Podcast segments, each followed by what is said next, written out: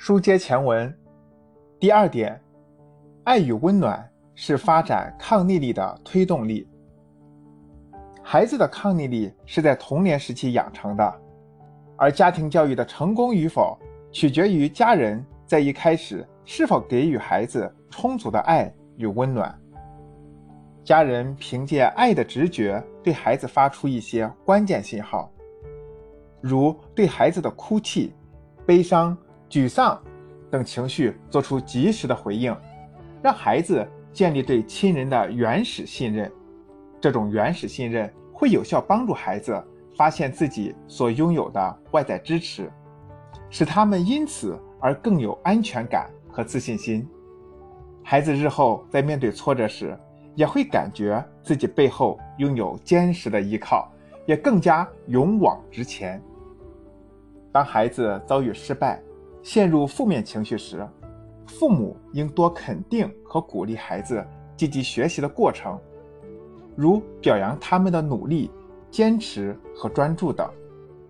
这种重过程轻结果的反馈模式，不仅能让孩子获得被重视感，还会使他们因此变得更自信、更积极。第三，用正确的态度对待犯错的孩子。很多父母一旦发现孩子犯错，就会对孩子严厉批评。甚至会给孩子贴标签，上升到对孩子人格的否定，比如对孩子说：“你做什么都不行，真没用，你真是笨死了，不断的犯同样的错误，怎么考这么点分数？你永远比不上某某某，等等等等。”这些批评指责的话语不仅无法有效的解决问题，反而会严重的伤害孩子的自尊心。和自信心，让孩子的心灵受到重创。一项调查显示，百分之四十以上的青少年罪犯都曾遭受过父母语言上的伤害。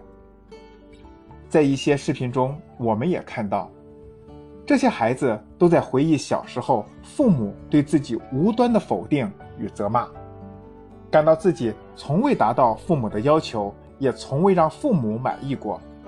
他们虽然十分渴望父母的肯定与鼓励，但每次都失望至极，这就导致他们心中充满了愤怒与对抗，也充满了自责与无助。抗逆力强的孩子，智力也许不是顶尖的，但性格一定是乐观积极的。这就提醒我们在面对孩子犯的错误时。批评孩子的错误行为就足够了，千万不要上升到人格问题。只有这样，才能让孩子知道，即使自己做错了事，也仍然是被爱的。同时，还能让孩子知道，人是可以犯错的。重要的是要从错误中吸取教训，而不必一直为这些错误感到羞耻，甚至自我怀疑与自我否定。父母在这方面要特别注意自己的价值观与言行。事实上，与其说是孩子犯了错误被批评教育，不如说孩子在此时为父母提供了一个最好的场景，让父母学习如何运用积极心态处理孩子所犯的错误，同时检查自己是否也在犯比孩子更严重的教育错误。下一讲，主播将跟您继续分享 A B C 模型提升抗逆力。欢迎您继续关注。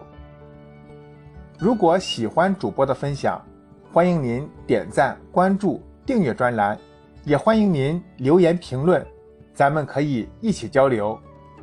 赠人玫瑰，手留余香，谢谢您。